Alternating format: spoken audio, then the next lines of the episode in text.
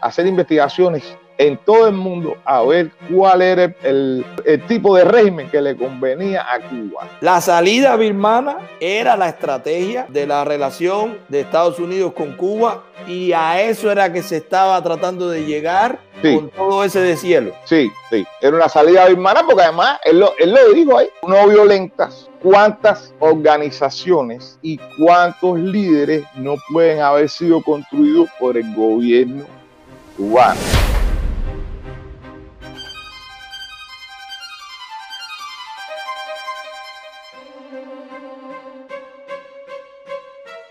Este video es patrocinado por Manuel Milanés. Cabero, no sean tacaños y denle like, suscríbanse y denle a la campanita. No perdemos más tiempo. Tenemos a Coco Fariña ahí listo. Así que vamos a darle la bienvenida y vamos a hablar con ese gran cubano que es Coco Fariña. La bienvenida. Coco, ¿cómo está? Bueno, ahí bien, mi hermano, bien, eh, compatriota. eh, tanto para ti, Bonco, que fuiste que contactaste conmigo, como para ti, Milanés, que no te conocía y bueno, hoy eh, nos conocimos.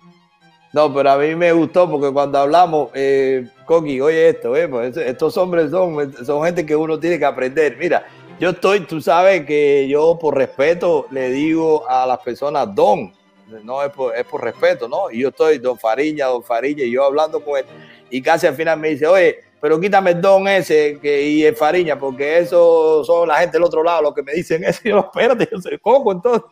entonces que hablábamos y hasta por teléfono, ¿no? Gracias de verdad por, por, hacer, por ser tan asequible así y por ser tan humilde de, de hablar con nosotros. Bueno, con Bonco ya lo conoce, pero en el caso mío. Eh, Coco, nosotros hemos ido, no sé si tú quieres decir algo, Bonco. No, ya eh, eh, está el tipo, ¿qué voy a hablar yo? ¿Me- ¿Tú quieres que la gente me meta en un tapaboca o qué? Todo el está esperando por, el hombre, aquí no se puede hablar más nada. Por eso es que nos sentimos honradísimos en que haya cedido también como otros tantos luchadores de la por la libertad de Cuba. Muchísimas gracias a usted, maestro, porque esto hoy nuestro show, un socio para tu negocio, se viste de lujo porque tenemos un gran luchador y para eso, para eso, por eso, siguiendo su ejemplo. Su ejemplo, aquí estamos, maestro. Hemos estado un tiempo atrás eh, entrevistando, entrevistando a diferentes opositores. Eh, por aquí han pasado, bueno, Eliezer Ávila, José Daniel Ferrer, Rosa María Payá, eh, eh, estuvo Rogelio también. Diferentes opositores, cada cual con su visión, con su estilo, con su organización.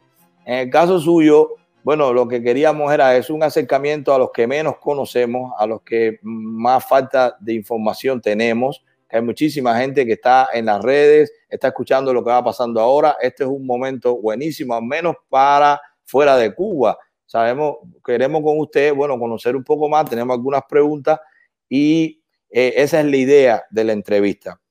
¿Ok? Sí, sí, no hay problema. Ok, bueno, mire, nosotros sabemos que usted pertenece, bueno, eh, a FANTU. Queremos saber qué cosa es FANTU, si es un partido, si es un movimiento, si nosotros lo sabemos, pero quisiéramos escucharlo de su parte para las personas que están conectadas, que ya son más de 2.000 personas entre todas las plataformas que están conectadas. Quisiéramos saber la idea, su organización, sabemos el nombre, pero qué hace, cuál es la vía, cómo es la estructura. Si nos puede hablar un poco de eso, por favor. Lo que es hoy el Foro Antitotalitario Unido eh, se creó en, en octubre, 10 de octubre de 1999 eh, en la ciudad de Santa Clara eh, eh, como una, una manera de hacer oposición académica. O sea, nosotros cuando salimos de la primera prisión nos dimos cuenta de que había eh, un déficit eh, académico de por qué se luchaba y entonces comenzamos a eh, una, una organización que se llamó Foro de Estudios Sociales Marta Abreu, ese fue el origen, y empezamos a, a- dar clases y cursos de lucha no violenta y ya en el año eh, 2009 nos convertimos en el Foro Antitotalitario Unido, FANT. Actualmente tenemos miembros en, en 12 provincias eh, y eh, estructuralmente hay un coordinador general que soy yo, hay un coordinador nacional que es, Benito Fojaco Icer, que eh, reside en Cienfuegos. Hay un, un coordinador internacional que es Francisco Talavera, que reside aquí en Miami, un consejo internacional y un consejo eh, nacional del FANTU. Tratamos eh, de eh, unir a los luchadores que ejercieron la violencia política, como es el caso, por ejemplo, de Benito Baguicer. Nosotros tenemos varias personas que fueron alzados guerrilleros anticomunistas dentro de los miembros nuestros, dentro de Cuba, y tenemos hermanos aquí eh, en Miami o en Puerto Rico o en New Jersey, eh, en España, que eh, pueden haber sido miembros de guerrillas, guerrillas urbanas, guerrillas rurales, porque una de las cosas que nosotros no aceptamos es que se desprecia a nadie porque haya ejercido la violencia política o no, porque consideramos que el gobierno cubano no tiene ninguna moral para hablar de, para hablar de violencia política o no, porque la ejerció para tomar el poder. Quede bien claro, o sea, que yo soy una persona que provengo de eh, el monstruo. Yo fui seis años camilito, en una escuela de precadetes. Fui como cadete, fui miembro de seguridad personal, fui francotirador de protección, fui de tropas especiales en Angola, estuve en una academia, Spernach, en, en la Unión Soviética, por suerte, Dios sabe lo que hace y me puse en un lugar que es la ciudad más anticomunista que tiene Rusia, en la ciudad de Tambov. Y ahí yo, eh, que había visto cosas en Cuba en el 80, cuando nos llevaron a, repartir comida y a cuidar la embajada de, Perú, y había visto cosas en Angola que no me gustaban, cuando llegué a Rusia me percaté de que, eh, o sea, la crueldad eh, del comunismo era, era intrínseca y realmente yo me convertí en anticomunista en, Rusia. Y entonces realmente yo rompí con el, con el comunismo, tuve un accidente, un poco me cuesta la vida, regresé para Cuba, estuve ingresado en el hospital naval siete meses, me dieron la baja de la FAL porque tenía una, una enfermedad que era incompatible con la vida militar y a partir de ahí comencé a estudiar en la Universidad Central Marta de las Vías, la carrera de psicología donde estuve a punto de ser expulsado en tres ocasiones.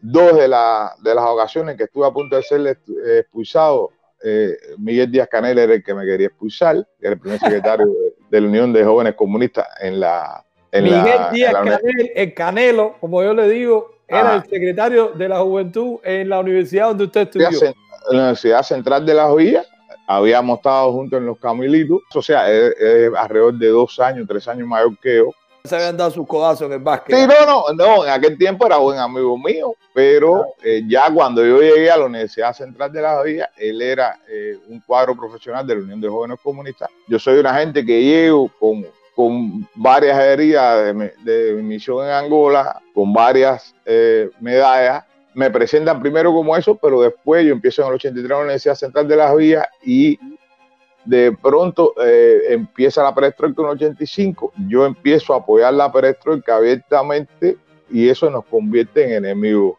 Yo lo digo, las tres ocasiones en que yo estuve a punto de ser expulsado de la Universidad Central, dos de ellas, Miguel Díaz Canel fue eh, la punta de lanza. Y, que quería votarlo. La primera vez era porque era seguidor de Sigmund Freud. Imagínese. Ahora le hacen eh, jornadas científicas y todo, pero en aquel momento era lo peor que, eh, que podía existir. ¿Qué línea de la psicología era la que ellos preferían con la doctrina? No, la, la, la, de, la de, Igor Vygotsky. La segunda, la segunda vez que por poco me expulsan es porque yo formaba, eh, o sea, ellos decían que que, defendíamos demasiado a, la perestroika, a la glasnost. Y, y, la tercera vez que ya Miguel Díaz Canel no estaba en la universidad porque estaba en Nicaragua, fue porque eh, me dieron la, la tesis de eh, analizar la eficacia del sistema de eh, reeducación de menores en la provincia de Villa Clara y las hmm. críticas que yo hice fue de tal magnitud que el después coronel expulsado de, aquí de, Estados Unidos, Marino Rivero, que era jefe de educación de menores en aquel momento, me, me, sacó una pistola como que decía que yo lo quería embarcar por las críticas que yo le hice al sistema. Pero bueno, yo quería hacer este esbozo para que no, para que se sepa no que ocultó nada de eso. O sea, yo soy una gente que vengo de la revolución. Usted, eh, lo que he escuchado hasta ahora, yo lo admiraba, ahora lo admiro más en pocos minutos. ¿Qué pasó en la época de Obama con la oposición? O sea, e, eso es algo bien importante porque nosotros sabemos que usted fue eh, un protagonista de esa época como, como otros muchos pero hasta ahora no hemos tratado este tema con ninguno de los que ha venido. Quisiéramos que usted nos ilustre un poco qué fue lo que pasó con la oposición, cómo fue ese momento, cómo vio la oposición ese deshielo. Comenten un poco eso porque es preludio de lo que va a pasar aquí con las elecciones. Ah, tenemos un candidato que está diciendo que quiere regresar a esa política y tenemos un presidente que dice de ser electo que al contrario, que va a, aumentar las restricciones. Entonces nosotros queremos saber de los que estuvieron ahí, ¿Qué fue lo que pasó en ese momento con la oposición?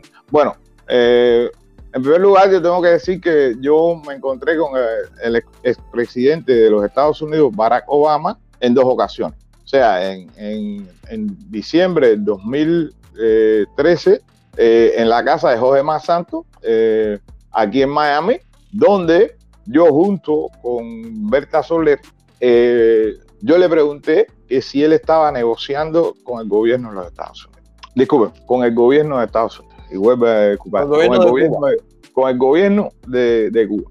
Y él me dijo que no. Obama le dijo a usted que no. Que no. Y le hice una segunda pregunta. Si usted en algún momento negocia con el gobierno cubano, va a tener en cuenta a la oposición interna y al exilio. Y él me dijo que sí. Eh, nosotros ya hemos leído el, el libro del difunto cardenal Jaime Ortega Lámino y nos damos cuenta que, que, el momento que yo le hice esas preguntas ya estaban negociando en el Vaticano y en Canadá. O sea, tristemente el presidente Obama mintió. A, mí, personalmente, me mintió. Eh, había varios directores de la Fundación Nacional Cuba Americana que, como usted sabe, está dividida en personas que son republicanos y, y personas que son demócratas. O sea, eh, así el, el difunto más Canosa la hizo. Y los republicanos me dijeron que preguntara eso. y, yo, yo le pregunté, los directores republicanos me dijeron, pregúntale. Toca este tema. Sí, bien. Él ahí me mintió. Perfecto.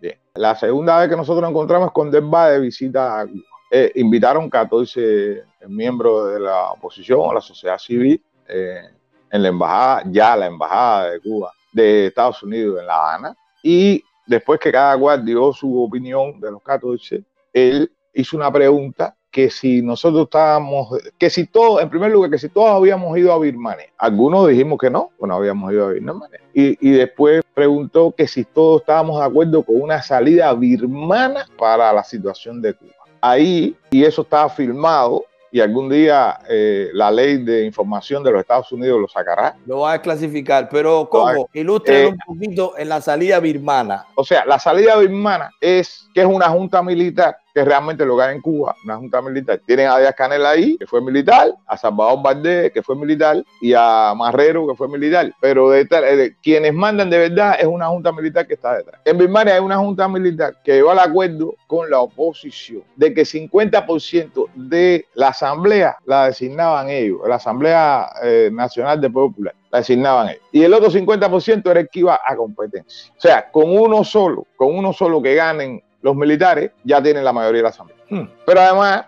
tiene otra cosa que es que ellos se atribuyen en el acuerdo que ellos tienen que designar al ministro del Interior, al ministro de Defensa, al fiscal general de la República, al ministro de Relaciones Exteriores, al ministro de, al ministro de Comercio Exterior, eso, eso es responsabilidad. Eso es lo que digan ellos, no lo que diga el que hagan el electo. Y en tercer lugar, que la Junta Militar es la que escoge dentro de todos los opositores que hay quién es el que puede ir a competir por la presidencia del país. Desde mi punto de vista, del Consejo Nacional del FANTO, del Consejo Internacional del FANTO, eso no es democracia. No, no, claro. Y no ha habido tanto fusilado, no ha habido gente con 20 o más años de prisión, no, ha habido, no se ha cogido tanto golpe, ni se está cogiendo tanto golpe, ni hay gente presa, ni hay gente que se han muerto, han fusilado, han, han muerto eh, comido por tiburones para llegar a, aceptar a una salida birmana. Es una traición, en mi punto de vista. No, es una traición a la democracia y asimismo yo se lo dije, se lo dijo Berta Soler, se lo dijo Antonio Rodiles y se lo dije yo al presidente Obama. Una Que de ese, de ese solamente. tema no se quiere hablar. No, no, pero lo estamos hablando y a mí me gusta hablar de los temas que no se quiere hablar. Déjeme, yo quiero hacer una conclusión y usted me va a decir si soy muy drástico o no. La salida birmana era la estrategia de la, de la relación de Estados Unidos con Cuba y a eso era que se estaba tratando de llegar Sí. con todo ese deshielo. Sí, sí. Era una salida birmana porque además él lo, él lo dijo ahí. Entonces lo que se estaba era negociando con la tiranía para que mantuviera su cuota de poder en Sí. una democracia disfrazada. Así mismo. Parecido a lo que hay en Egipto también. Sí, O sea, sí. Después yo quiero hablar de ese tema porque, o sea, por, por de donde yo provengo, yo sé eh, qué es lo que ellos quieren hacer. Genial, Eh, eso es lo que queremos, que usted nos diga. Entonces, en ese momento, Berta Soler, Antonio Rodiles y usted, de los que estaban presentes, fueron los que Ah. dijeron, eso no va. Y Lo que, no- lo, que no, lo que nos opusimos, las otras gente se cayó. Lo que nos opusimos fuimos nosotros tres. Y ahí, y eso, eh, ahí se creó una fuerte discusión, porque sin faltarle respeto al presidente de los Estados Unidos, pero él tiene que respetar la historia y el sacrificio de los patriotas cubanos. Bueno, pero eso es lo que, eso es, usted ha dicho una cosa en el momento justo, porque es que a eso es lo que quiere regresar la candidatura de Biden. Siempre, si Biden llega a ser presidente, se va a retomar esa salida, porque yo estoy convencido que en Cuba están contando los minutos hasta noviembre, viendo cómo llegan vivos en esta desesperación, para ver si retoman ese oxígeno y esa salida negociada, disfrazando una democracia, pero que en realidad la tiranía se queda con una fuerte cuota de poder, pero no solo con eso, porque ahí no se habla de la parte económica, con el posicionamiento que ellos tienen disfrazado de todas esas compañías, esas SA, esos ministerios disfrazados, las compañías fuera de Cuba, eh, los bancos, la financiera, todo eso, pues ellos tendrían no solo el 50% tan fácil para ellos con la extorsión, con la presión, con el chantaje, para conseguir uno solo del otro 50%, que además lo escogen ellos. O sea, Ajá. es, es una traición total llegar a, si nosotros permitimos eso. Le agradezco a usted públicamente, a Berta Soler y a Antonio Rodiles por haber tenido esa postura. Para Después, nosotros, mí, después, que, todavía, después, que. Después que el presidente Barack Obama se retiró, porque de la última actividad era en el, en el, el Estadio del Cerro, en el Latinoamericano, la discusión fue mucho más fuerte con el asesor de seguridad nacional, Ben Roberts, y con el eh, viceasesor para América Latina, Luis Zúñiga, es hondureño, trabajó en la, en la sesión de intereses de, de- de Estados Unidos en La Habana antes de, de tener ese cargo. La discusión fue fuerte. Ahí sí ya, la, la- ahí sí ya se acabó la, la Ya diplomacia. ahí se salió el, el- el militar y dijo, así no se hace. No, no, no, porque eh, eh, me- nos estaban cuestionando que por qué nosotros habíamos eh, tenido, habíamos tenido el valor de contradecir al presidente de los Estados Unidos que no, hubiese- no nos hubiesen invitado. Exactamente. El presidente de Estados Unidos, pero está definiendo el futuro de mi país y está echando. No, no, pero además tiene que respetar la, el presidente de Estados Unidos, tiene que respetar la memoria de los patriotas cubanos que han muerto, los que están muriéndose y los, y los que estamos dentro de Cuba y los que están sufriendo la nostalgia en el, en- en el exilio. Así mismo es. así Eso hay que respetar. Así mismo es. Nosotros, ya ahí está claro. Me imagino que ahí, porque lo, lo- lo- lo vimos también, estuvo el, el martes estuvo Rodile con nosotros y comentó que ahí también fue un punto de inflexión en cuanto a algunos roces eh, dentro de la misma oposición, que en ese momento estaba ahí, unas posiciones que estaban de acuerdo o que no dijeron nada, digamos, para no decir que alguien estaba de acuerdo, se obtuvieron o se quedaron callados. Y en el caso de ustedes tres fueron los que dijeron esto no va y se trancó por eso.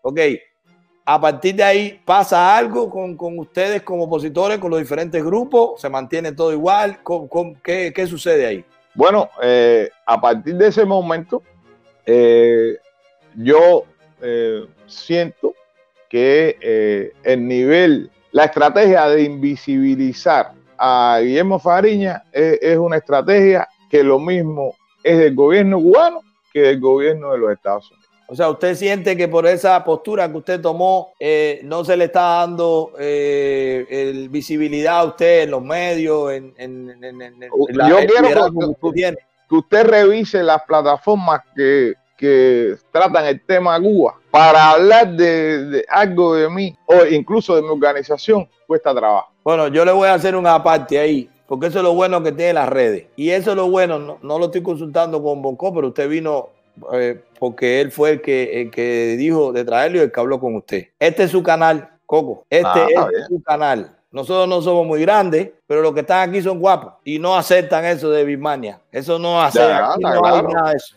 Aquí no hay Birmania, aquí no hay diálogo. Yo no hablo con comunistas. Yo no quiero un delegado del Poder Popular allá diciendo que, que- que te levanta la mano y que hay que atenderlo. Ningún invento de eso. Aquí no hay nada de eso. Aquí es que se vayan, como dice la canción de Willy Chirino, y que dejen eso porque no lo saben hacer, tan sencillamente como eso. Y no le pueden echar la culpa a otros porque son los únicos que han estado. Miren qué, qué matemática tan simple. No es que, espérate, que a mí me salió mal y puse otro. No, son los mismos. Y si nosotros descubrimos, ah, en mi caso, muchísima gente lo sabrá, y creo que tiene que ver con esa campaña de que eso no se sepa mucho, que lo que se estaba cocinando con el presidente Obama era esa salida, primero confirma totalmente que las señales que está dando la tiranía, que ellos saben que ya no tienen forma de arreglar aquello, es que no hay forma, no tienen los recursos humanos, no tienen el dinero, no tienen nada, la capacidad, no tienen la movilidad, no tienen la convocatoria, el respeto, el liderazgo, no tienen nada para que ello continúe.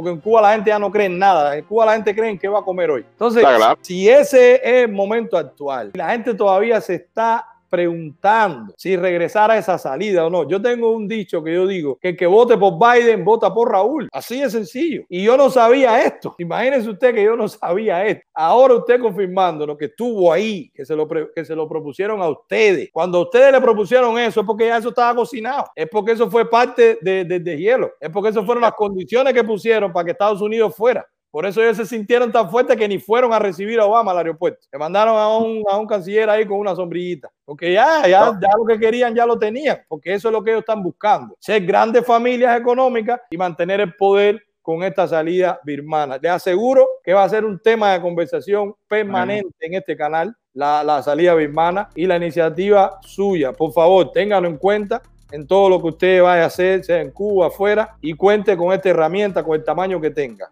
Tú Oh, estás viendo lo que está diciendo el caballo, tú estás viendo lo que está diciendo la gente que se pararon y dijeron, por aquí no va eso, yo me erizo. Señores, señores, eh, el chat, eh, he estado leyendo el chat todo arriba abajo.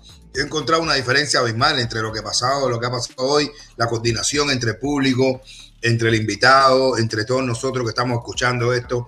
Estamos sentados, estamos viendo hoy una cátedra de patria, una patria, una cátedra de humildad, una cátedra de conocimiento, una cátedra, hermano mío, mira, por eso es que eh, estoy, estoy contento de, hermano, mira, estoy hablando con los dos como hermanos, porque tú sabes que nosotros hace muchísimo tiempo, muchísimo tiempo tenemos una, una relación, eh, nos conocimos eh, cuando estábamos en el centro de, cuando yo estaba en el centro de democracia, después cuando llegaste aquí a Miami, eh, pude estrechar tu mano y, y nos abrazamos, nos conocimos, Santa Clara, tenemos amigos en común, yo tengo mi familia de allá de Santa Clara, pero estoy orgulloso, hermano, estoy orgulloso por en qué momento tan oportuno te tenemos aquí invitado, lo que estás diciendo. Sabes que el conocimiento, el conocimiento, la información vale más que el dinero. El conocimiento no ocupa espacio, pero el objetivo de este show y lo que estamos haciendo ahora es que la gente conozca la, la lucha que se está haciendo, que antes, por un motivo de, de, de- de que no, no había información, no había esa, no, no, no llegaba. Estamos aprovechando lo que son las redes sociales para hacer algo bueno y, y acercarnos,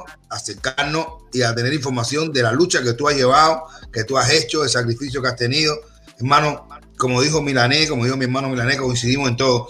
Esta, este- esta es tu plataforma. Esta es tu plataforma porque la gente te está aceptando, la gente que está ahí lo está diciendo eh, y te, te vamos a recibir cada vez que tú quieras. Te, vas a tener el link cada vez que tú quieras entrar, entra, informa. Vamos a estar informando de todo lo que estás haciendo. Yo sé que ahora mismo, por producto de la pandemia, te has quedado atrapado aquí y estás como que eh, cualquiera diría que estás cogiendo un break, pero tienes una cara de estar luchando. Tú eh, pareces una, un tipo de acción que está retirado, que tú dices, ¿ahora qué, qué hago? ¿Ahora qué hago? Tú estás aquí y yo creo que a ti te debe molestar el aire acondicionado. A ti te debe molestar hasta el aire acondicionado. Ya tú estás loco ya por salir para la calle y ya tú, yo- eh, tú, tú, porque tú eres un tipo de acción, tú eres un tipo de acción Ya tú dices, ya, a lo mejor tú dices, me voy a meter cuatro días sin comer aquí. ¿Por qué? Porque no, porque no, porque tengo ganas de estar en la pelea. Hasta que no abra los vuelos. Hasta que no abran los vuelos, yo no sé, ya tú estás, tú estás loco eh, aquí. Yo sé que a ti te molesta estar el aire acondicionado, porque tú eres un tipo que, que de verdad, mi hermano, y lo que estás diciendo, lo que estás diciendo, la información que nos está dando. ¿De qué forma ellos fueron disfrazando? Ellos fueron acomodando. Ábrete tu paladar, afloja un poco, viene el turismo, ábrete un hotel, eh, mete una firmita, eh, hazte este invento, coge los boteros, arte, no sé qué, y todo eso era para que la gente se sintiera cómoda, para que la gente respirara un cambio, un bienestar, pero era como esa gran mentira, la puntica nada más. Nos la estaban preparando para afinar al final, discúlpeme, a, a dar ese, e- ese golpe, dejarnos a nosotros con una tiranía disfrazada, eh, porque lo estamos viendo, ahora usted lo dice y lo estamos viendo mejor que nunca. Eh, eh, el tema de, de- de ir viendo cómo cambia la constitución, o ir poniendo leyes que parezca que hay apertura, o, o- o ir concediendo cosas, ah, pero a, pero a una base, no, no en el poder eh, que, que ellos saben que, son de- que es de ellos el poder. Entonces, Eh, eh, es bueno que sepa, eh, que, que sepa el público y ustedes que, o sea, es- este es un trabajo. En primer lugar, yo creo que, que, eh, todos los cubanos eh, y más allá, todos los, los demócratas debieran leer un libro que se llama El Soviet Caribeño. El soviet caribeño. El Soviet Caribeño. está en Amazon, está en Amazon. Está en Amazon. Eh, Está George, en vete Amazon. buscando ahí el Soviet caribeño en Amazon, a ver si ponemos el link o la pantalla para que la gente Ah. sepa cuál es y arranque a comprarlo. Yo lo quiero comprar. Eh, el Soviet Caribeño te demuestra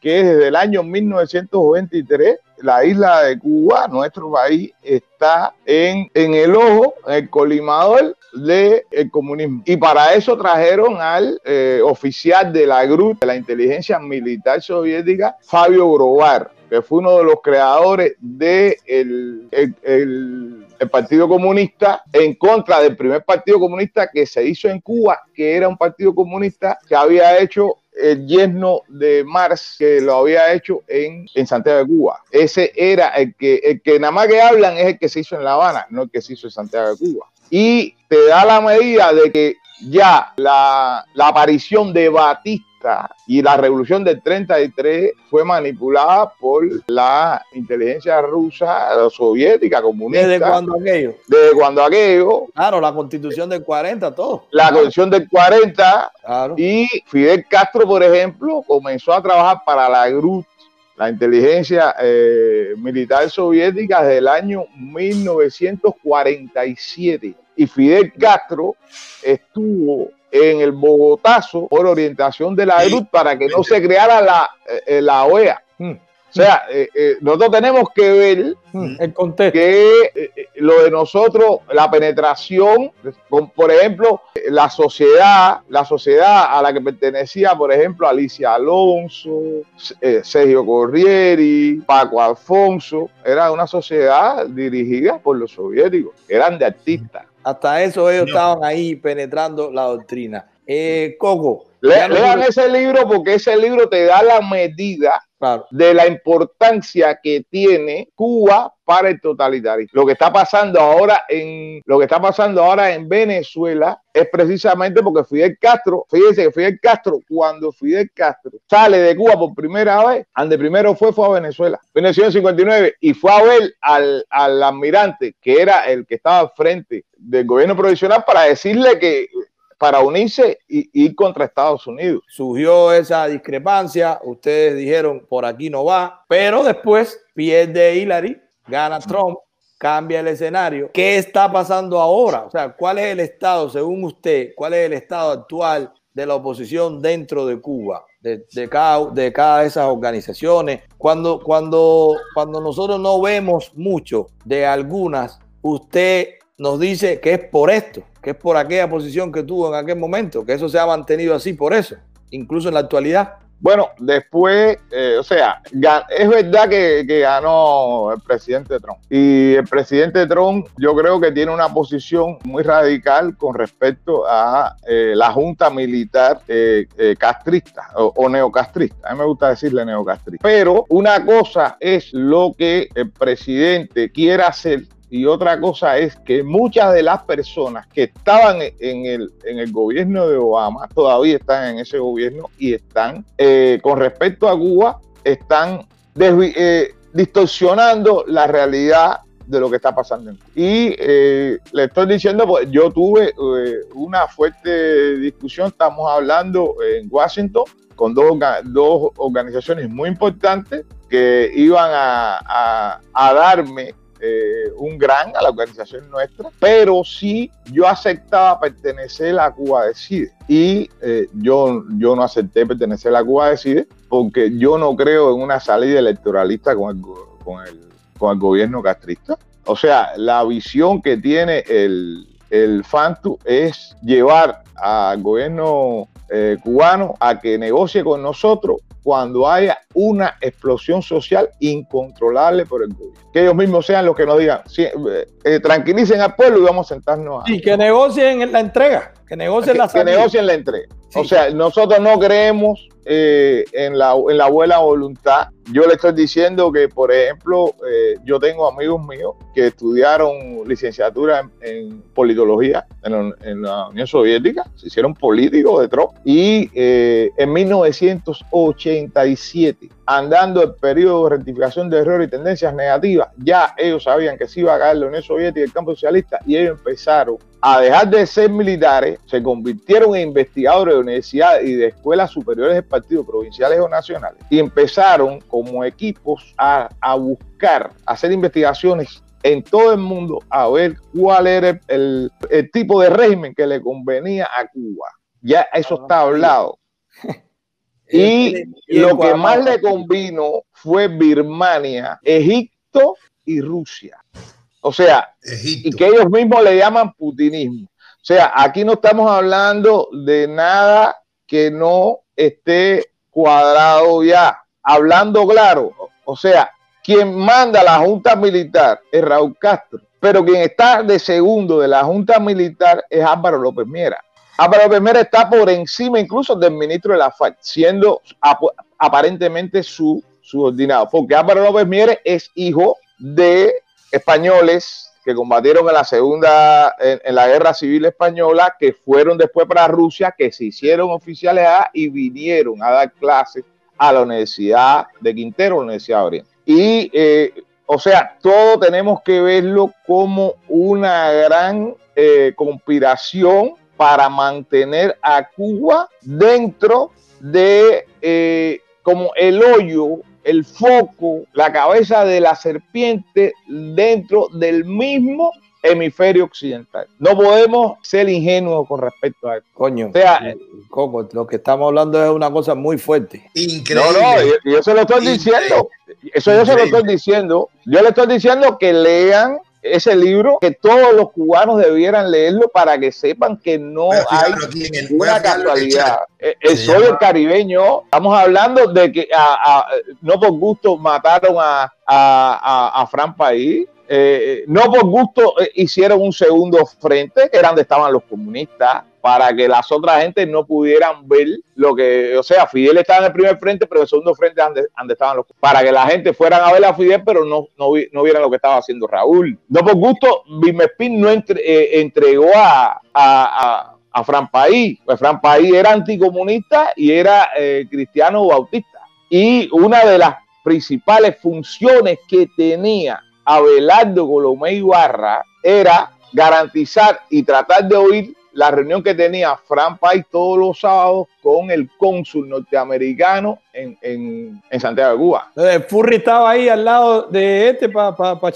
para pasarle Pero además, los, padres de Furry vienen de la Guerra Civil Española. Eh, eh, o sea, eh, es importante que, que es fundamental que no por gusto mataron a José Antonio Echeverría. Según su experiencia y conociendo todo eso, ¿qué tenemos que hacer los que estamos en contra de ese plan? Bueno, yo lo que creo es que en primer lugar eh, deben tener bien claro que el kilómetro 14 de la carretera de Santa Clara a Sagua, los, los soviéticos hicieron una unidad que se llamaba El Molino, donde creaban guerrillas falsas para introducirla en el escambray, con el objetivo de buscar información, pero con el objetivo de violar mujeres, de matar niños y de quemar casas para que los guerrilleros auténticos perdieran base social. Y eso era en un tipo de actividad que era violenta. Así que imagínense usted, o imagínense ustedes, ahora en actividades no violentas, cuántas organizaciones y cuántos líderes no pueden haber sido construidos por el gobierno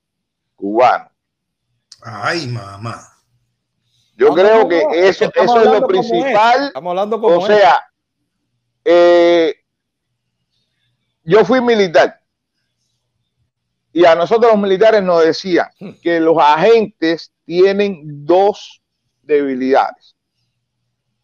¿Cómo se comunican con su manejador? Hmm. ¿Cómo le pide indicaciones que tengo que hacer ahora y que tengo que hacer ahora y que tengo que hacer ahora? Y esa es una debilidad de cualquier agente. Y la otra es que los agentes tienen que constantemente tomar acciones incoherentes. Hoy, la, un agente tiene que decir que está a favor de esto, mañana a los tres años, a los cinco años tiene que decir que está a favor de esto otro y así, así. O sea, a los agentes lo que hay que empezar a mirarlo desde que empezaron, qué dijeron, las contradicciones y a partir de ahí uno sacar sus propias conclusiones.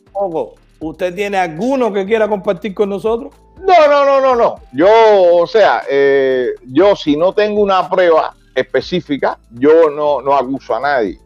Pero sí me tomo eh, el, el derecho de eh, trabajar con quien yo confíe y con quien haya sido coherente en lo que hace conmigo. El que no ha sido coherente en lo que hace conmigo, en lo que hace eh, para como opositor, simplemente no trabajo con él. Y además de eso, usted nos está haciendo una alerta a nosotros a que conozcamos más la oposición, Sí. a que estudiemos, porque Sí. yo entiendo, yo entiendo que hay un proceso de madurez, hay un proceso que uno va cambiando. Bueno, usted era militar y fue cambiando, fue mirando, y eso es un proceso.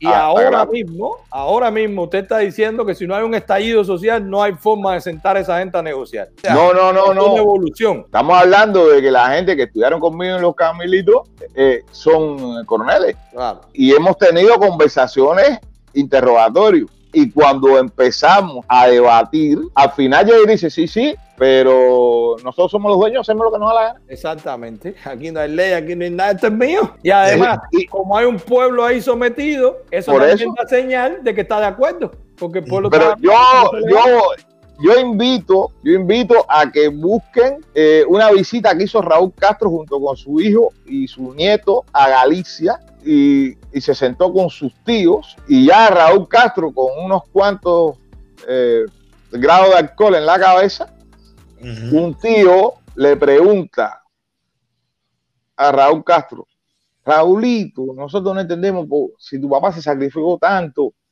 hizo una hacienda tan grande, que esto y lo otro, y después ustedes se la dieron al comunismo.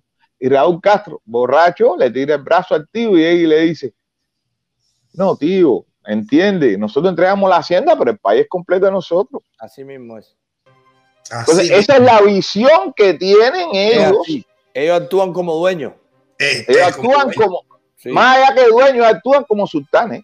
así como mismo. sultanes. que me, que me, le- me levanto hoy y digo esto y es Y esto. Y el que Y mañana me va. levanto y digo lo otro es lo otro. Fidel Castro dijo en 26 de julio de 1993 en Camagüey que a partir de ese momento nadie iba a ser, iba a ir a prisión por tener dólares. Y eh, en diciembre fue que la asamblea vino a aprobar la ley. Sin embargo, de 26 de julio a finales de diciembre se hizo. La ley fue la palabra de Fidel Castro. Sí, es su palabra, es lo que O decía. sea, es lo que ellos digan. Es importante que, que se tenga que nosotros no estamos hablando de, de nada autoritario, nosotros estamos hablando de personas que tienen una visión sultánica del poder. Aparte, un odio total al pueblo de Cuba, odio total al pueblo. Pero ellos odian al pueblo de Cuba porque, recuérdense, que para mí eh, todo se ve cuando, cuando Fidel Castro llega en 1992 a una, a una cumbre de la Tierra en Brasil, que es una base aérea, y Fidel Castro, con esos ojos de, de, de sultán loco ambicioso, dijo, qué clase de riqueza, qué gran país. Me, me he quedado frío de la, de la, extensión de este país, pero lo estaba diciendo como diciendo, si yo llego a coger este país, hmm. yo soy el dueño del mundo. Hmm. Y los invito a que vean los ojos, ¿Cómo? los ojos de Fidel Castro, porque además Fidel Castro es el hijo de un eh, español derrotado sí. por los cubanos. Ahí está. Que tuvo que regresar a Cuba porque la novia la había sido infiel en Galicia. Y ya vino con el odio de que perdí eh, mi novia y perdí la guerra. Y siempre le metió a sus hijos el odio hacia lo que los vencieron. Por eso es que uno, no querían que uno leyera a Simon Freud. Para que no hiciera psicoanálisis con ellos. Eh, yo, me, yo me alegro que usted nos haya explicado eso, porque a veces uno se queda así cuando ve, bueno, una persona que tiene esa voluntad de hacer esa huelga de hambre, de esa voluntad de no fallar, de que pase lo que pase, le ofrece un gran y dice, no, si esa es la condición no lo cojo, eh, ve casi la salida con Obama, pero dice, de esa forma no la quiero. Eso es una voluntad de guardia. Es una voluntad de formación. No, o sea, por ejemplo, de, eh, principio. A, mí me entrenaron a hacer un hueco, eh, hacer, hacer una con una caña brava, hacer un filtro para tomar agua y comer hormigas durante 45 días. No. Hormigas vivas. O además las hormigas, las hormigas son proteínas. Dios, no, imagínate. Tú estás preparado. A mí, a mí me entra una guasaza en la boca y ya me pongo ya, ya la tiro para afuera ya. Imagínate tú. Imagínate tú, ah, tú estás preparado. y recuérdate que, eh, o sea, el, el, el, el, comando mejor preparado es el comando que entra, hace lo que tenga que hacer y se va y nadie se entera. No, no, no. Y en la retaguardia enemiga, o sea, ahí yo me impresiono. En la retaguardia enemiga yo tengo dos, dos heridas, una en la espalda, una en la espalda y una en la pierna. Eh, eh, yo soy una persona que, que era fanático de Fidel Castro. Yo me sabía los discursos de Fidel Castro en 1959 de memoria, mientras estuve en los Camelitos. Mm. Eh, por eso quise ser francotirador de protección de él. Y en una ocasión, cuidándolo a él en una casa en Alta Habana, que fue una trigueña de lo más linda, estaba con él, para mí era el bárbaro de la película, y cuando llegan los, los eh, el relevo de nosotros, que eran dos eh, cadetes de La Habana, eh, oye, mira, mira la trigueña esta, que linda, eh, no, oye, se llegó tremenda trigueña el comandante. El jefe se está comiendo un mangón. Cuando me dicen los cadetes que no fueron a relevar, ¿tú sabes quién es esa? No, no, esa es la, esa, es la mujer de, del capitán Antonio Núñez Jiménez. Que lo oh. mismo lo manda para pa, la Orinoco, que para la Amazonas, que para la Antártica, que para el Polo Norte. Ahora está de embajador en Perú, pero lo de él es tenerla aquí para estársela comiendo. Y entonces yo busqué en los discursos, y él había dicho en 17 ocasiones que era su mejor amigo. Entonces, si tú te comes la mujer de tu mejor amigo, yo no quiero, yo no tengo por qué protegerte. a partir de ahí es que yo dejo de ser fidelista, sigo con la revolución, pero ya me voy de seguridad personal. Exactamente. Cuando usted vio ese, ese, ese poder corrupto, que, eso le pasó a Trujillo también. Por eso le estoy diciendo que la visión que hay en los que están en el poder es una visión sultánica. No, no por gusto se lo estoy diciendo. No, no, no, no, no. Yo, yo tengo el precio apretado.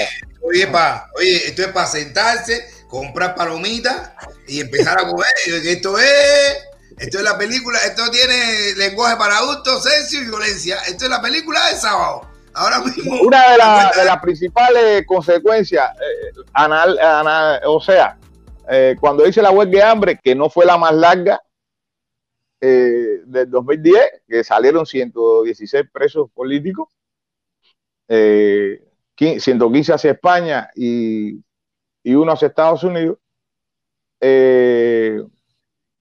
después que yo le dije que no a esas dos organizaciones que se dedican a, garantizar la democracia en el mundo, eh, usted no ve en ningún lugar que diga que yo fui que saqué la, a, esa gente de, la prisión. Bueno, pues eso, eso usted es una manera de, invisibilizarte. usted no lo veía, pero lo está diciendo aquí, tanta gente muerta, tanta gente desaparecida, ya usted lo dijo, usted Tanta gente está presa que no sabemos ni quiénes son. El otro día me dieron una lista de ciento y pico de personas para que nosotros lo digamos, para que la gente se entere de lo que está preso. Pero además, me preocupa mucho hasta la apatía. Nosotros ponemos un video de, de un tema de una muchacha que tiene un, un problema social y tiene menos vista o sea, la gente eh, quiere ver otro tipo de contenido, no, no, está todavía sensibilizada con lo que está pasando. Y esto es importante que tengamos... No, te, no te, pero no te voy a hablar de mí. Por ejemplo, eh, ¿por, qué se fue, ¿por qué se fue de Cuba como se han ido otra, otros otros líderes importantes? ¿Por qué se fue de Cuba Joel García Pérez Antunes? Antunes, lo, vamos a tener, aquí en Marte. Lo vamos a tener, aquí. Lo vamos a tener aquí. Pero eh, él, él, nunca me lo ha dicho, pero yo sé por qué se fue. Él se fue porque realmente eh, a, a los hermanos adentro no se nos da importancia.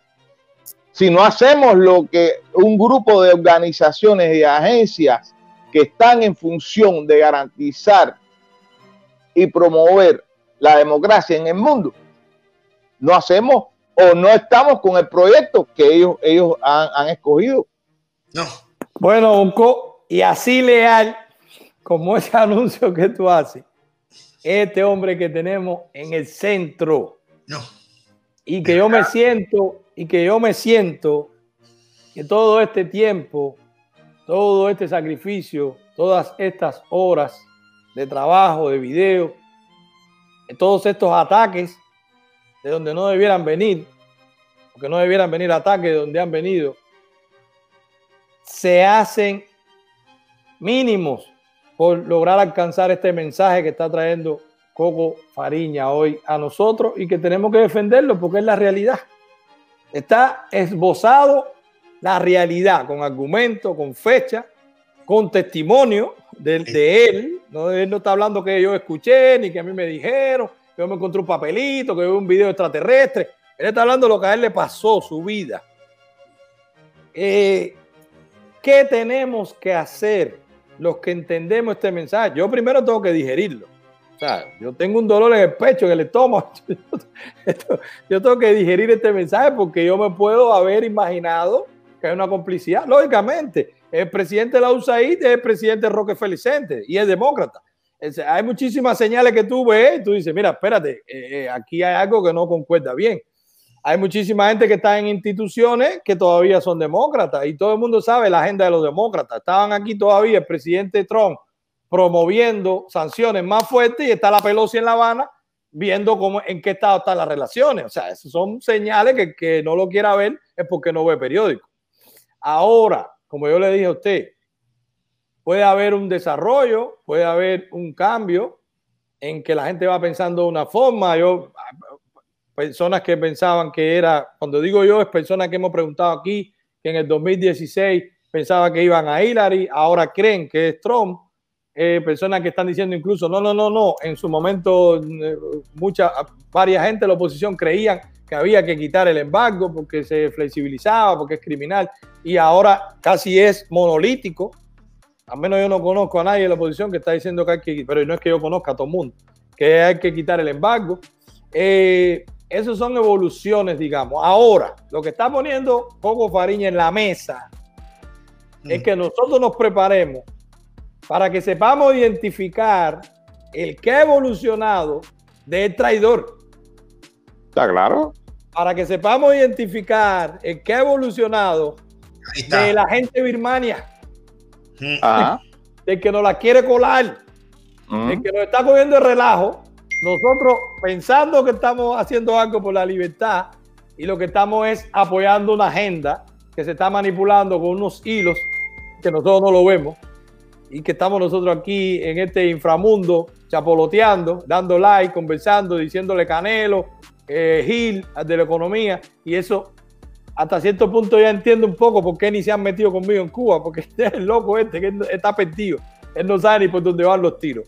Pero usted lo acaba de decir y ya sabemos por dónde van los tiros. No, pero además, eh, o sea, yo te digo que si hay, hay un plan ahora mismo que se, que se aprobó en febrero de que si hay una, una explosión social y es incontrolable, van a quitar a Díaz Canel y el general de cuerpo de éxito Álvaro López Mira va a estar al frente de una junta militar. Y esa junta militar va a escoger a un grupo de opositores para empezar a negociar y empezar a estirar el chicle, como lo están haciendo en Venezuela.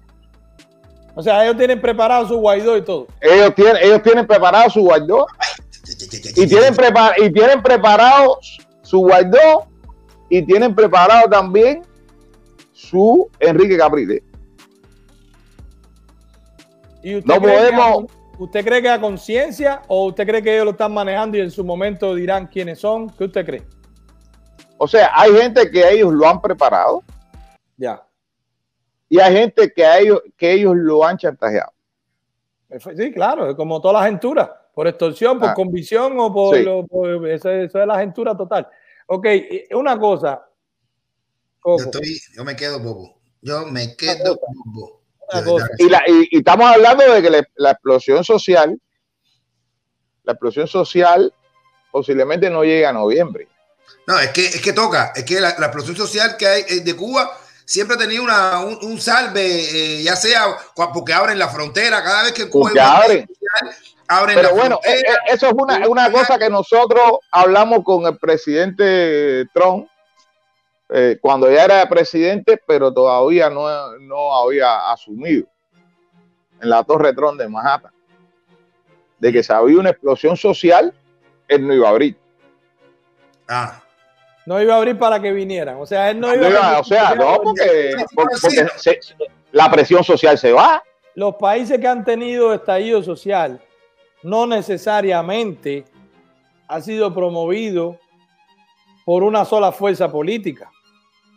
Eso se va atomizando y se van creando, la gente, ya la gente tiene el descontento, que yo veo ahora una, una- una condición eh, increíble, o sea, mejor condición para que haya un estallido. Ellos lo saben, por eso están haciendo estos toques de queda, por eso están cerrando las ciudades, por eso no se puede salir a la calle, los hombres la- los sábados, las mujeres los domingos, porque están tratando de, de- de evitar cualquier tipo de chispa, que eso sea incontrolable.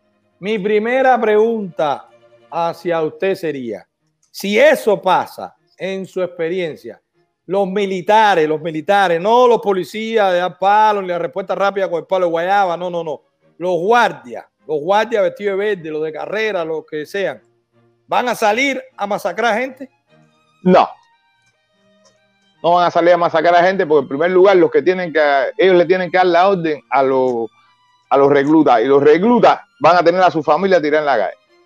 Y el que le diga un recluta que tiene que matar a la gente de ellos, le va a levantar la, la tapa de los sesos a los a los oficiales. Los oficiales tienen bien claro eso.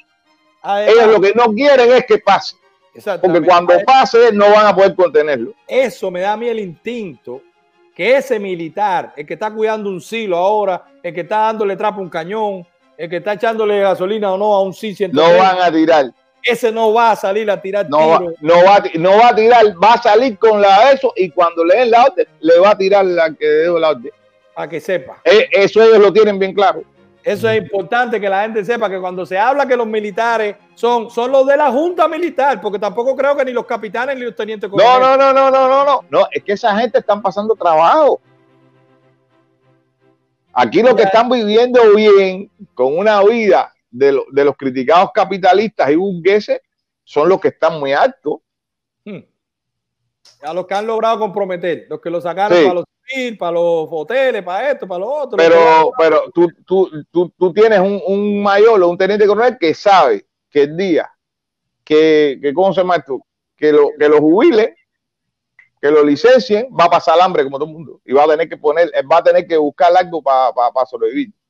¿Cuál es el mensaje que debiéramos mandarle, Coco, a esas tropas? Porque aquí estuvo eh, Rogelio, que bueno, una de las variantes que él dice es que los militares no van a entrar en eso. Es más, él dice que los militares están esperando que lleguemos. Para seguro. Entonces, ¿qué mensaje debiéramos nosotros mandarle a esos militares de que si se ponen del lado correcto no van a tener consecuencias? Porque es que también puede que haya gente que esté adoctrinado, te van a meter preso porque tú eres guardia ahora, eh, te, van, te van a pasar esto, te va a pasar lo otro. ¿Qué mensaje un opositor o un líder o los medios o nosotros, los influencers o los canales de YouTube o el medio que sea, la televisión, debiera dar a esa tropa regular de la Fuerza Armada? No estamos hablando de los buenarroa ni los buenaneras que dan golpes, no, no. Lo de la Fuerza Armada, el ejército, la tropa que al final son la mayoría, porque los otros son cuerpos élite que son dos o tres, no es que son... Sí, sí, son muy reducidos. Entonces, ¿qué mensaje usted como líder le daría y nosotros, usted nos dice que debiéramos replicar a esa tropa que yo sé que nos ve, porque a mí me escriben en privado? Sí, sí, sí. Eh, o sea, lo importante aquí es que no le disparen al pueblo porque en el pueblo van a estar protestando sus propias familias. Sí mismo. Sus propios familiares. Eso es lo importante que tienen que saber todos los militares. Y es uno de los mensajes de, el, la, o sea, la coalición a la que yo pertenezco, que a la pertenece el FANTU, que es el compromiso democrático, que nosotros nos negamos como coalición a cualquier tipo de salida electoralista mientras no sea destruido totalmente el aparato de control y represión del MINFAL el, el, la coalición del compromiso democrático, ¿quiénes son? Aparte de Fantu. Aparte de Fantu, ahí tenemos a, a Delibera, tenemos a José Díaz Silva del Movimiento por una, por una Nueva República. Ahí tenemos a eh, hijos de, de Camagüey, de Mantilla. Tenemos a Leticia Ramos Herrería, la dama de blanco, que es la coordinadora de enlace. Tenemos a Joel Bravo, eh, que eh, fue el que se quedó sustituyendo a José Luis García Pérez Antúnez, eh, al frente del Frente de Resistencia Cívica Tamayo. y tenemos a, a Rodríguez Loaina, el, que, el que vive en Guantánamo. Eh, eh, nosotros no aceptamos ningún tipo de salida electoralista con el gobierno, porque van a, esperar. Vamos a suponer que ahora gane Trump, ellos van a tratar de hacer una negociación para hacer elecciones falsas hasta que salga un demócrata. Que les vuelva a sacar las castañas del fuego. Entonces, es importante no hacerle el juego al castrismo. Con los comunistas no se negocia. Lo que está haciendo, si uno lee lo que hicieron los comunistas y cómo quitaron a Kerensky en Rusia, es lo mismo que está haciendo Maduro ahora a Guaidó. Con los comunistas no se negocia. Yo que vengo de estar entre los comunistas, les digo a, mis compatriotas, incluso yo hablo con María Corina Machado una vez, eh, una vez al día, que con los comunistas no se negocia bajo ningún concepto porque traen la traición dentro de los genes.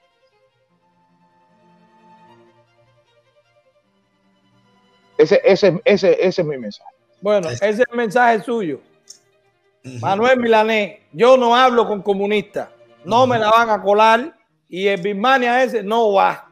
Mientras yo esté vivo, mientras yo tenga una cámara, mientras yo tenga dinero, lo que yo tenga que poner para que eso no pase, no va a pasar. Te toca, Bonco.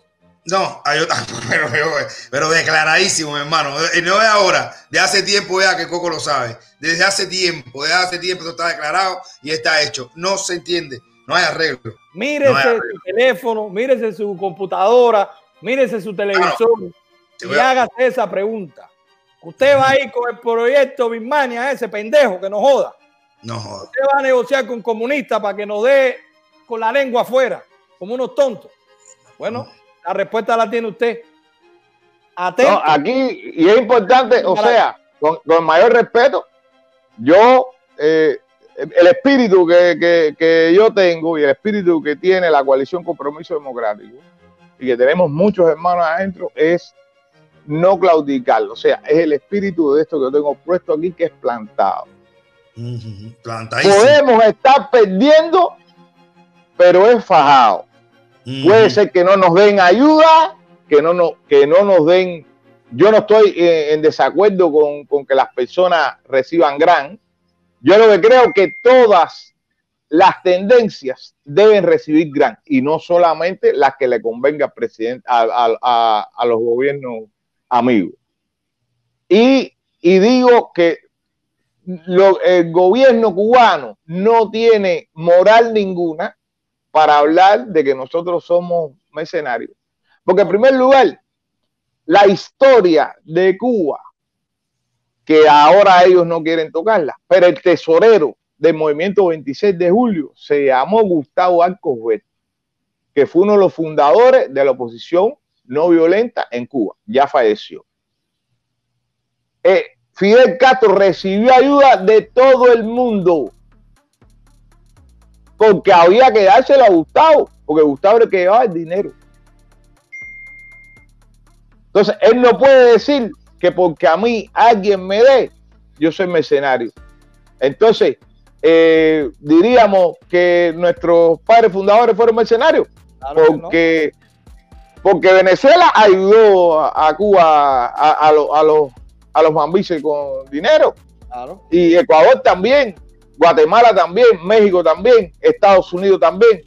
Entonces, eh, eh, ellos sí pueden coger dinero y nosotros no. Claro, lógicamente. O sea, yo, yo no creo en eso de, yo no creo en eso del mercenarismo. No, lógicamente. Yo siempre lo he confesado que cuando único que yo fui mercenario fue cuando estuve en la Unión Soviética. Eh, disculpa, cuando estuve en, en Angola. En Angola. Cuando estuve en Angola, yo fui mercenario porque para ser mercenario hay que estar fuera de su país y estar a favor de una potencia extranjera. Esas son las dos condiciones para ser mercenario. Yo no estoy fuera de mi país, yo estoy luchando en mi país y estoy luchando por mi país y no estoy a favor de una eh, potencia extranjera porque incluso hay potencias extranjeras que me han propuesto a mí cosas que no, no están acorde con el principio y yo no lo he aceptado. Y así muchísimos hermanos y hermanas que estamos luchando en esto. Entonces, es importante que no se viva ningún tipo de complejo en recibir dinero. Yo lo que digo, y le digo a- al gobierno de los Estados Unidos, que los gran debían darlo a todas las tendencias, no a la que le convenga a ellos. Y no a, la que ellas se, hayan enamorado. Porque hay, eh, si somos demócratas, tenemos que ver la vida de, de distintos puntos de vista. Yo no quiero que la gente aspire como yo a que, a que haya un estallido social. Yo aspiro a eso y trato de convencer a la gente, pero el que no lo ve así, yo lo respeto. Eso, eso es democracia. Pero yo prefiero ser María Corina Machado que ser Juan Guaidó. Lógico. Yo Pero- lo estoy diciendo clarito. Pero es exactamente lo que usted dice. A quien le dieron el dinero fue a Juan Guaidó. Sí. Más de 90 millones de dólares y ahí está con su traje todavía diciendo que el presidente interino No, no ha pasado nada. No, con, mie- con miedo a decirle a la OEA y al TIAL que acaben de, de- de aplicar eh, una, una intervención humanitaria en Venezuela, Después de tanto porque trabajo. después de tanto trabajo, Porque además es, es- es altamente peligroso lo que está ocurriendo, porque eh, ellos lograron consolidar una eh, plataforma desestabilizadora insular en Cuba. Ahora están tratando de, de consolidar una plataforma continental en Venezuela. Si ellos logran establecer una plataforma desestabilizadora continental en Venezuela, hasta Estados Unidos va a estar en peligro. Ustedes saben que tanto Antifat como los otros han estado reunidos porque hay fotos con Maduro. Claro que sí, exactamente. Aquí está metida el Y comunismo. lo que está ocurriendo en Estados Unidos en Sí. este momento es eso, que es la desestabilización. Por eso es importante que se le haga caso a lo que está diciendo y exigiendo María Corina Machado. O sea, es importante que entendamos que no es una cuestión de Cuba, es una cuestión de todo el hemisferio que está en peligro en este momento, incluyendo Estados Unidos. Estados Unidos es la última Coca-Cola en el desierto, si la democracia es la última Coca-Cola en el desierto, y están tratando de desestabilizar a Estados Unidos. Sí, ellos vienen Es a por más. Ellos vienen a por Eh, más. Ellos vienen a por más. El problema es que es, hay una película de los extraterrestres que llegan a los mundos, a los diferentes planetas, y, y después que el planeta se seca, tienen que encontrar otro. Ese es el comunismo. ya ellos el secaron comunismo. Venezuela, secaron Cuba y necesitan Sí. otro lugar. Necesitan otro. Necesitan otro lugar y este está bien por el, por el comunismo que llevan tanto tiempo metidos en la escuela, la ideología de género, la agenda pro aborto, eh, Las universidades, las universidades, todo eso está ahí metido de años y de la- años. las, grandes, las grandes emisoras de televisión. Sí. Y ahí ven la gente por qué atacan tanto al presidente. Sí, presidente todo está mal, todo el que, Sí. que ve Univisión, que ve Telemundo, que no lo quita, que todo es desastre, que todo es desastre, toda esa cantidad de infectados que hubo de pronto, de pronto ahora se ha caído los infectados, ya no hay gente que se sí. infectar, porque ya se No, pero además, eh, con, eh, en Cuba, que no hay agua, que no hay jabón, Sí. Algo no eh, como en Estados Unidos, que hay jabón, hay agua, hay alcohol, hay de todo para lavarse, para tener, para esto, para lo otro. ¿Cómo va a ser eh, el principal país que tiene? No, no, es que Estados Unidos está bajo ataque, caballero. es así.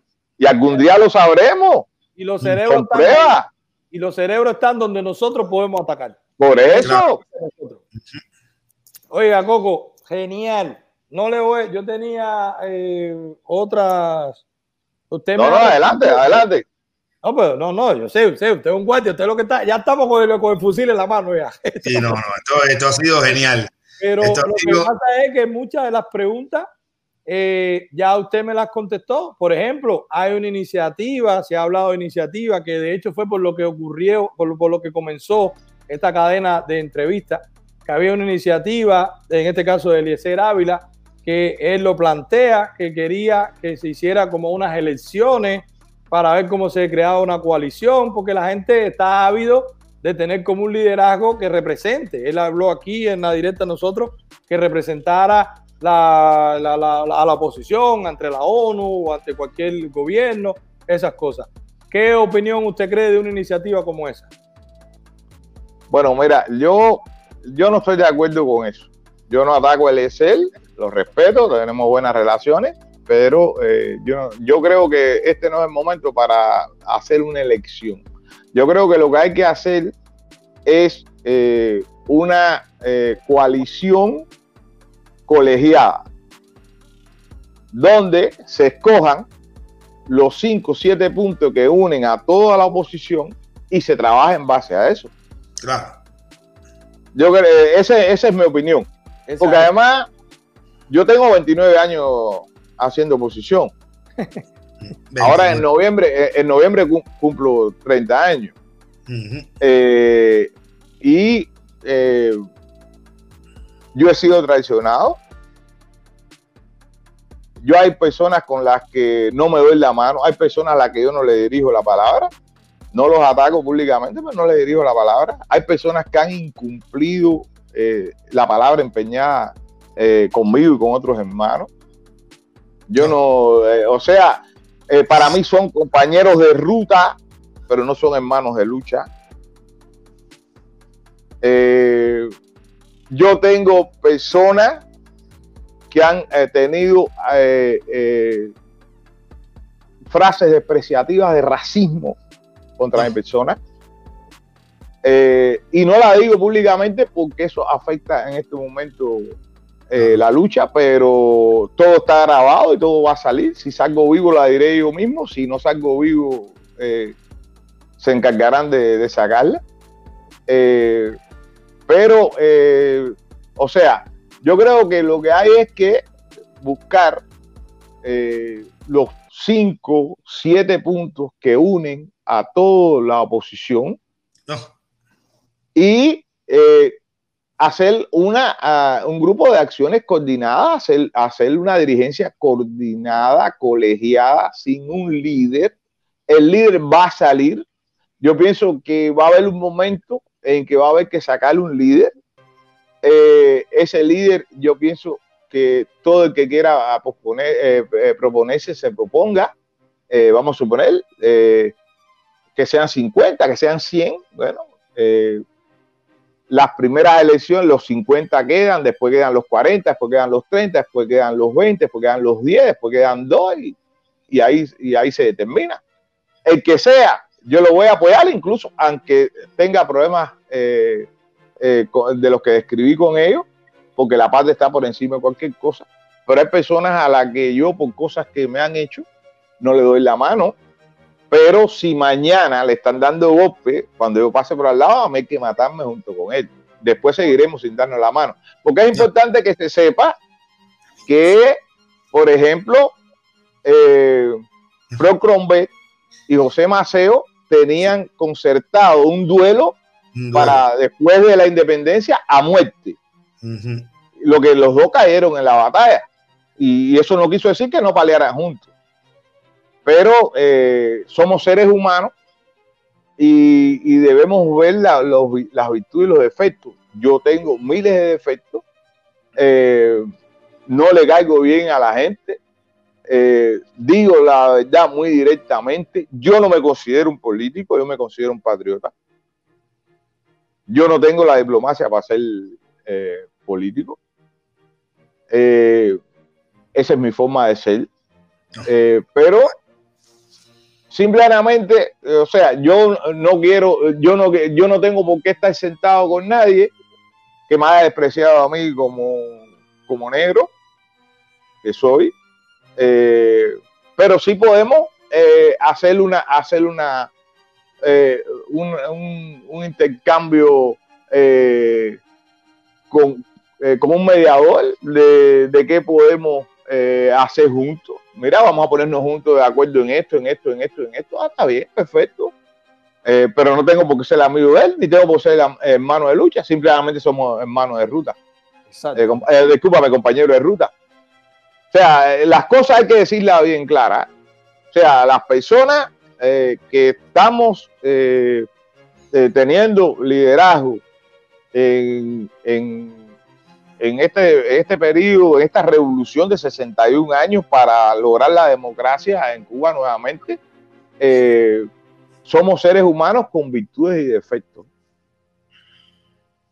Y, nadie es perfecto, eh, eh, nadie es totalmente imperfecto y nadie es totalmente perfecto. Pero te lo digo, yo soy una gente que cogió el bastón tú, Volcó, tuviste la posibilidad de conocer a la, gente de plantado. Mm, Yo me guío por ello, de no rendirme bajo ningún concepto. Yo tengo el espíritu de plantado y lo pongo aquí. Mi espíritu de plantado. Yo puedo morir, me pueden fusilar, me pueden envenenar, me, me pueden meter una puñalada allá adentro de Cuba, pero voy a morir con aquellos de que no me le rendí. y no claudiqué con ellos. La única, la única, el único pacto que yo hago con los, con los castristas es yo te voy a garantizar la vida hasta que un tribunal competente e imparcial te juzgue. Si tienes las manos manchadas de sangre. Porque realmente yo no quiero eh, derramamiento de sangre ni quiero venganza. Claro, Yo a, a los oficiales, a los ex oficiales míos, a los ex oficiales que me reprimieron a mí durante años, yo donde quiera que lo veo le doy un abrazo. Y ellos me dicen, ¿por qué tú me das un abrazo? Le para que tú, para que yo sé todo lo que tú hiciste contra mí, pero para que tú sepas que yo no te tengo odio, que yo te perdono. Es que los plantados dicen eso. No, eh, no, no, no, queremos venganza, lo que queremos es justicia. Es lo que ellos me han enseñado. Y eso yo aprendí de ellos. Es lo que ellos me han enseñado. Yo donde quiera, yo le he llevado medicamentos que le han mandado los, los presos históricos a los, a los que fueron sus guardias, que ahora están desbaratados como ancianos que nadie se acuerda de ellos. Ellos le mandan cosas No, y fueron los que le caían de golpe. no, eso, eso es patria, bro. Eso es principio. Eso es principio. Eso es principio. Eso me lo han enseñado a mí eh, eh, eh, los platados, caballeros, los presos políticos históricos. pero por favor que se repita. No, y sí, que- por favor. Y que, no- y que nos siga, o sea, que, no, que nos diga Apoyando. las cosas de lo que tenemos que ir preparándonos para que no nos cuelen a Birmania. Ahora yo me quedé con Birmania en la mente y No, no, no, pero eso es bueno. todo lo que suene a eso le voy a entrar. Sí. Le voy a entrar por Voy a estudiarme bien qué cosa es Birmania y para que no nos pase. Muchas gracias, Coco. de. Bueno, hermano, Saludos a la familia Coque. Estamos hablando, estamos al habla, estamos al habla. Pues, gracias a los dos. a Claro que ustedes. sí. Hermano, Bueno, señores, vamos un momentico